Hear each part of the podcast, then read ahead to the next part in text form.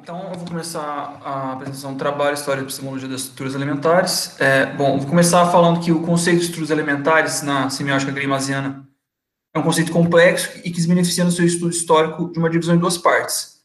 Aí eu vou prescindir muito da, da explicação do conceito na teoria de, de Grimaz vou ficar falando mais né, da periferia disso, né, da, do passado e do, e do que aconteceu depois de, depois de Grimaz. Bom, então eu faço essa divisão da história em dois percursos. É, de um lado, a gente pensa o percurso constituinte, através do qual as estruturas elementares se organizam e usualmente se apresenta, no quadrado semiótico, e de outro lado, o estudo histórico é, se detém sobre a, a própria ideia de que o sentido se organizaria em um nível elementar e de forma estrutural. É bom, a história do modelo constituinte reporta um passado muito mais longínquo que o da ideia de que o sentido teria um nível elementar.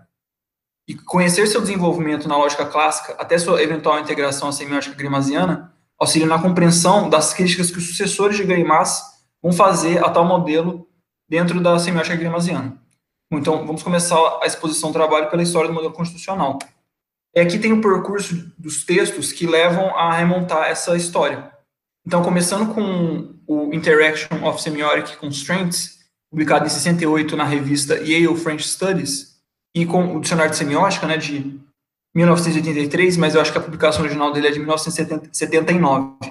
Bom, através desses textos se toma consciência é, por reconhecimento público manifestado através de menções bibliográficas, importação feita dos autores do modelo lógico de Robert Blanchet, exposto em seu livro Estruturas Intelectuais. Isso de 66, né? então dois anos antes do texto mais antigo, de Greimas. Bom, no, no texto do Robert Blanchet, ele menciona que o modelo que ele apresenta lá, ele vem, na verdade, ele, de, uma, de uma teoria mais antiga, que é organizada pelo Lúcio Apuleio a partir dos trabalhos de lógica de Aristóteles. Então, aí com esse texto de Lógica of Apuleius, o, autores né, que estudam Apuleius falam que é a partir dos analíticos primeiros e tratados categorias. Então, agora a gente vai fazer o caminho inverso, né, e, e de Aristóteles até o Greimas. Bom, logística de Aristóteles, né, que é organizada pelas formas, através das formas de oposição pelo Apuleio para montar o quadrado lógico, ela se baseia no estudo das proposições. É, a proposição, ela é uma oração que liga um sujeito a um predicado. Mas ela também é uma oração sobre a qual se pode atribuir um juízo acerca da sua veracidade ou falsidade. Então, dessa forma, enquanto as proposições possuem essa característica constante, elas variam quanto à sua quantidade, se são universais ou particulares, e quanto à sua qualidade, se são afirmativas ou negativas. Aí são, portanto, proposições universais afirmativas, é, são proposições universais, todo homem é mortal e todo homem não é mortal. Aí a primeira é afirmativa e a segunda é negativa. É, a, todo homem não é mortal pode ser articulada também como nenhum homem é mortal, né? Por causa uma questão da língua. Bom, e são. As proposições também podem ser particulares. Algum homem é mortal e algum homem não é mortal.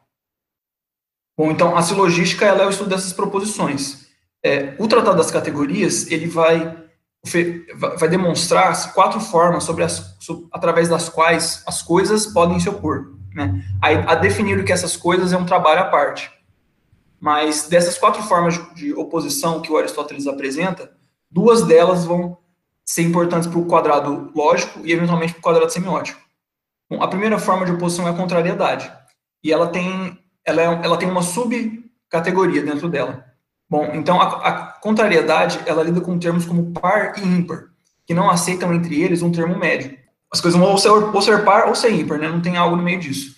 Mas também tem oposições por contrariedade, como preto e branco, em que, segundo Aristóteles, tem é, o cinza, o amarelado né, e todas as cores que vêm no meio. Então, esses dois tipos de contrariedades vão ser importantes depois do, do quadrado do quadrado semiótico de Gray-Massa. Bom, a segunda forma de oposição aristotélica que é posta em prática no quadrado lógico é a contradição. Bom, no Tratado das Categorias, esse tipo de oposição é o único dos quatro que opera com proposições e não com, com conceitos. É, ela é a única que está sujeita a um juízo veredictório. Bom, são contraditórias as proposições Sócrates está doente e Sócrates não está doente. Aí vemos que, nesse caso, a negação de uma proposição gera contradição. E podemos compreender que, na contradição, apenas uma das proposições podem ser verdadeiras. Então, no caso de Sócrates está doente e Sócrates não está doente, só uma pode ser verdadeira. Já se, se essas se essas proposições fossem contrárias, né, de forma que Sócrates está doente e Sócrates está saudável, se Sócrates não existisse, ambas seriam falsas. Então, a contrariedade ela pode apresentar duas, duas coisas falsas, enquanto a contradição não. Sempre uma vai ser verdadeira e sempre outra vai ser falsa.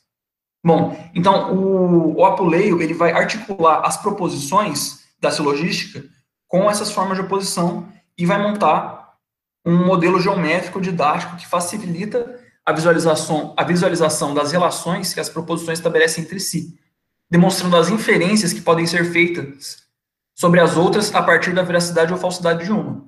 Então, a questão do, do quadrado lógico é inferir a verdade de, de, afirmações a partir da verdade ou falsidade das outras. Então, no caso, a contrariedade ela tem essa, essa característica de ter, poder ser verdadeiro, não poder ser verdadeiro junto, mas poder ser falso junto, né? Enquanto que a contraditoriedade não. Bom, é, o estágio seguinte desse modelo geométrico se dá na obra do Robert Blanchet, no livro Estruturas Intelectuais. Partindo do quadrado lógico, Blanchet propõe o que ele chama de generalização da teoria clássica, para que o antigo modelo que articulava proposições articule então conceitos. Além dessa generalização, a adição ao novo modelo de dois novos termos, que torna o quadrado lógico em um hexágono lógico. Eu proponho aqui que a gente entenda como um hexágono conceitual. E aqui no, no slide a gente tem um hexágono lógico, né, é, feito pelo Carlos Vogt na apresentação do livro do Blanchet em que ele aplica o conceito de cordialidade, né? Então ele articula esses outros conceitos periféricos, né, que estão articulados com ele por contradição e contraditoriedade. Mas, bom, a, a, etapa seguinte, né, já é no próprio Greimas. Aí, na transição de um quadrado lógico para um hexágono conceitual, aí tem que voltar aqui, além do ganho de dois novos termos que representam na posição superior um termo médio entre contrários e na posição inferior um termo neutro, resultado da combinação de subcontrários, há também a perda de uma característica do antigo quadrado lógico, ou melhor, uma função. Essa função se trata da sua capacidade de inferir veracidade ou falsidade de termos do modelo, a partir da constatação de veracidade ou falsidade de um outro qualquer. Bom, uma vez que os termos não são mais proposições, e não é possível dizer sobre um conceito que ele é verdadeiro ou falso, a inferência deixa de existir na passagem para o hexágono conceitual. E aí o mesmo vai acontecer para o quadrado semiótico, né? Enquanto modelo, enquanto modelo organizacional, o hexágono de Rocher não conheceu muita mudança na importação semiótica de Greimas. O quadrado semiótico continuou com seis termos, e é interessante ele se chamar quadrado semiótico né, e não hexágono, porque os seis termos estão aí. O quadrado semiótico continua com seis termos, e antes de antes se formando a partir das operações de negação e junção, né, que tem o termo de cima e o termo de baixo. A diferença principal se trata da natureza do elemento com o qual o modelo opera. Em Blanchet se tratava do conceito. Em Greimas e Rastier se trata do sema, unidade mínima do sentido. Além disso, há uma ligeira diferença de hierarquização, devido ao papel que os elementos e as relações ocupam dentro da ciência estrutural, que é a semiótica francesa. Os semas, entidades construídas, representam menos que as relações que estabelecem entre si para o funcionamento do modelo dentro da teoria. É, surge, então, devido à transição de um modelo lógico para um conceitual e semiótico, um elemento, ou melhor, uma relação defasada. A implicação, que antes se apresentava como uma função predominante no quadrado lógico, figura nos estados seguintes do nosso percurso histórico como uma parte que permaneceu devido à tradição, mas que não se firmou nas novas aplicações. Daí a consideração de B. Potier, reproduzida em Intenção e Significação, de Jacques Fontaine e Hilberberg, eu não coloquei aqui a, a citação, mas ele fala o seguinte, né? É, o, o Fontanillo e o Zuberberg colocam no, no, capítulo categoria e quadrado semiótico a, a reclamação de Bepotier, né, que sempre insistiu no fato de que não rico não necessariamente implica em pobre. Bom, o desconforto dos sucessores com a relação de implicação no modelo das estruturas elementares se confirma com a sua ausência no gráfico da estrutura tensiva. Bom, aí aqui a gente tem esse percurso que eu fiz, né, que é de Aristóteles e Apulei com modelo lógico, para Robert Blanchet fazendo um modelo conceitual, e enfim, em Greimas Rastier um modelo semiótico. Agora eu vou dar uma pausa nesse percurso e seguir com outro percurso, porque eles vão se encontrar na semiótica tensiva. É o maior interesse, eu acho, dessa apresentação. Na tradição linguística em que se escreve Greimas, Imes é o primeiro a apontar a semântica estrutural como um campo de estudos. E apesar dele mesmo não desenvolver trabalhos nesse, nesse campo, ele demonstra em dois momentos como ele imaginava que esse estudo se daria. Esses dois momentos são o capítulo Por uma Semântica Estrutural, do livro Ensaios Linguísticos, e no livro Prolegômenos, uma Teoria da Linguagem. Emeslev, nesses dois textos, propõe uma análise do nível fundamental do conteúdo, inspirada nas análises do nível fundamental da expressão, empreendidos por Nikolai Trubetskoy pelo, pelo Círculo de Praga, devido ao sucesso que esses tiveram a organizar a estrutura fonológica linguística. Para justificar essa importação da fonologia à estrutura elementar da significação, Yemeslev argumenta que os métodos de análise do plano do conteúdo podem sim ser os mesmos da análise do plano da expressão, uma vez que um plano só existe em razão do outro. Ou seja, o plano do conteúdo só existe devido à, só, só existe devido à função semiótica que o relaciona com o plano da expressão, e vice-versa. Essa relação de solidariedade, em razão dessa função de solidariedade, a natureza dos dois planos é a mesma. Fica eleita, então, em Emeslev, a comutação como método de distinção das unidades mínimas do conteúdo, ou na terminologia emesleviana, das figuras do conteúdo. A aplicação de tal procedimento proposto é a análise do lexema touro. Né? Isso acontece no capítulo Variantes e Invariantes, do Prolegômenos a uma teoria da linguagem. Então, a, a análise do lexema touro seria constituído pelas figuras ele e boi, se opondo à vaca, constituído por ela e boi. E isso é para ser co como Trubetskoy fez né, a comutação no plano do, da expressão. Então, ele compara essa, essa análise do plano do conteúdo como a diferença entre FL e SL, né, em que você faz uma mudança num, num plano de um elemento e no outro você tem uma mudança análoga. Né? Então, você trocando o ele, que compõe touro, por ela, a palavra touro se torna vaca. Né? Só que essa proposta ela é eventualmente chamada de atomista, né? no livro do Fontanille, é Semiótica do Discurso, ele chama no capítulo, ele chama de atomista no capítulo Estruturas Alimentares. Tem um, uma passagem que ele, ele dá esse nome. E, e é um pouco estranho, é, vejamos, né? Tal maneira de conceber o nível elementar do significado, entretanto, foi eventualmente classificado como atomista, pois a análise se centra nos elementos, e pior ainda, resume a relação desses elementos a uma soma, na formação do todo. Por fim, a proposta Imes-Leviana vai contra os próprios princípios postulados pelos prolegômenos, em que se afirma que postular termos como sendo outra coisa que não termos de relacionamentos é introduzir um axioma supérfluo e uma hipótese metafísica do qual a linguística terá de se libertar.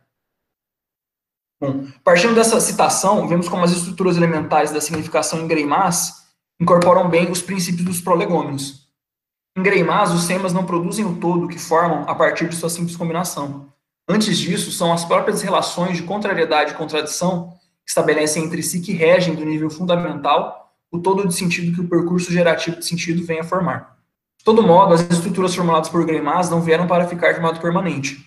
Jacques Fontanil e Claude Huberberg não estavam completamente conformados com o estágio em que essa parte da teoria semiótica estava desenvolvida em Sule Semi e Aqua, né, em Sobre o Sema, o que existe sobre o Sema é um texto do Zuberberg, do, do Ensaios de, semi, de Semiótica Intensiva. O Zuberberg se referencia pelo modelo fonológico de Jacobson para guiar, uma, para guiar uma reflexão acerca do modelo de oposições que até então estruturavam o quadrado semiótico e as estruturas elementares da, da significação, guiado novamente pelo argumento do isomorfismo dos planos da expressão e do conteúdo. Essa sua reflexão se baseia no fato da transição ocorrida na fonologia, em que os traços distintivos, antes descritos do ponto de vista articulatório, passaram a ser descritos do ponto de vista acústico. A transição se tratou, segundo Zilberberg, de uma mudança de meio. A descrição fonológica passou para um meio, aí nas palavras dele, mais fino, mais sutil, mais delicado.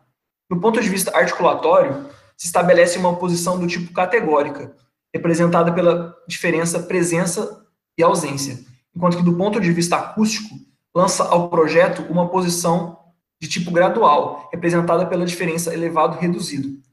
Aí, dessa forma, diz o autor, o recurso ao modelo fonológico deverá, se mantido, ser ao menos deslocado.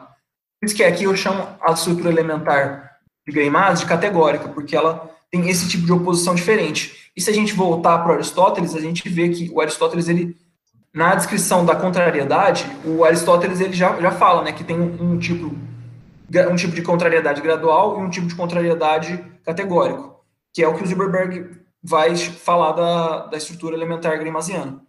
Além disso, né, a concepção acerca das formas de oposição, pera só um momento. É, ah, tá. Além dessa concepção acerca da forma de oposição, é, em que porque para o Zuckerberg existe uma forma de oposição mais fina, mais delicada, e outra que seria então menos delicada, menos sutil. Então, além dessa concepção, é, o Zuckerberg propõe que o SEMA, que é a unidade mínima do significado, é, e aí até me fez pensar uma coisa interessante, né, uma jogada de marketing interessante para a semiótica intensiva, né, que é chamar ela de semiótica quântica, é porque ela propõe algo menor que o SEMA, né, brincadeira. É, bom, o, o SEMA, então, ele vai ser ele mesmo uma diferença, em vez de um elemento de uma diferença.